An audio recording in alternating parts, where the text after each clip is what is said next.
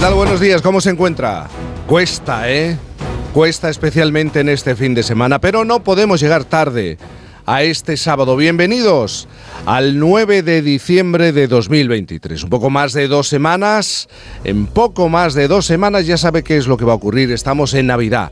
Atención porque si en este puente de diciembre, qué bien suena, sale a la calle va a descubrir que un sistema frontal atlántico barre el extremo norte peninsular, dejando cielos nubosos o cubiertos y precipitaciones en Galicia y todo el Cantábrico y Pirineos.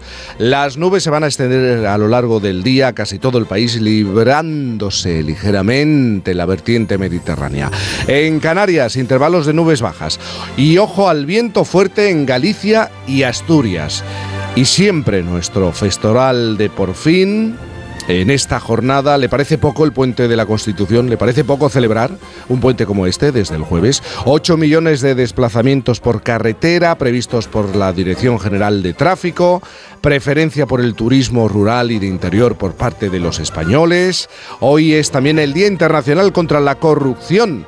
Según los últimos datos, los referidos a 2022 del informe de percepción de la corrupción, España se sitúa en la posición 35 del ranking global, que forman 180 países en el ámbito de la Unión Europea.